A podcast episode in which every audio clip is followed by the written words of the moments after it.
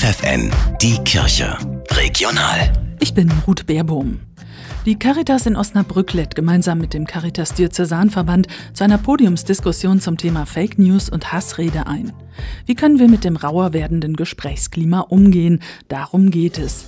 Roland Knillmann, Pressesprecher der Caritas im Bistum Osnabrück. Wir müssen streiten in unserer Demokratie, aber das kann nur gelingen, wenn wir mit Respekt und auf der Grundlage von Fakten das tun.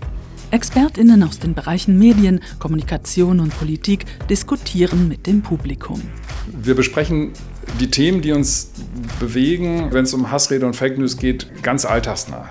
Corona oder auch die Lügen im Ukraine-Krieg, die Putin gebraucht, bewegen uns natürlich alle, weil wir ihnen auch täglich begegnen.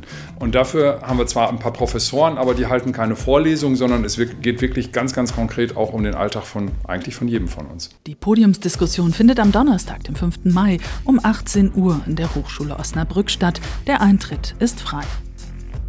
Die Kirche ist in der Corona-Pandemie digitaler geworden.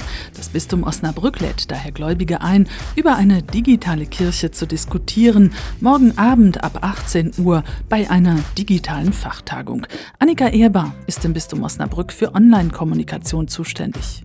Das ist jetzt tatsächlich mal die Gelegenheit, ein paar Standards festzulegen und sich zu überlegen, wie wollen wir als Bistum digitale Kirche gestalten. Nicht nur als etwas, was sich so nebenher entwickelt, sondern als zentralen Bestandteil unserer Arbeit.